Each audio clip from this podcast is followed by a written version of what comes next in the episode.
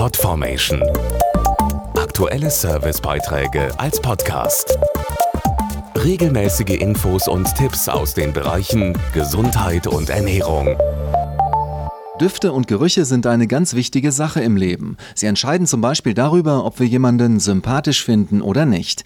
Oder auch darüber, ob wir uns wohlfühlen oder eben nicht. Oft passiert dies ganz unbewusst, zum Beispiel wenn wir einen Duft als angenehm empfinden. Wenn das der Fall ist, kann das sogar gegen Schmerzen helfen. In einer Studie hielten die Teilnehmer ihren Unterarm so lange wie möglich in kaltes Wasser, bis sie den Schmerz nicht mehr aushielten. Währenddessen schnupperten sie an Karamell, einem nicht süßen Rasierwasser und einem unangenehmen Duft. Alle Teilnehmer empfanden den Schmerz gleich, doch die Karamellriecher hielten am längsten durch.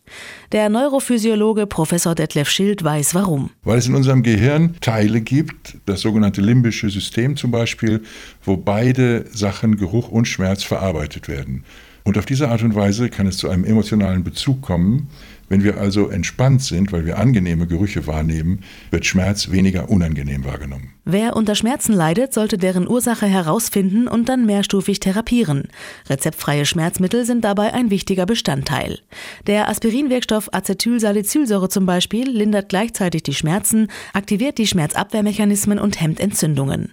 Zusätzlich helfen regelmäßige Bewegung, Entspannungsübungen oder auch indirekt der richtige Duft. Mir fällt da zum Beispiel Olivenöl ein, das einige sehr angenehme Geruchsstoffe enthält, und mit dem Verzehr dieses Öles nehmen wir gleichzeitig auch dessen Geruch wahr.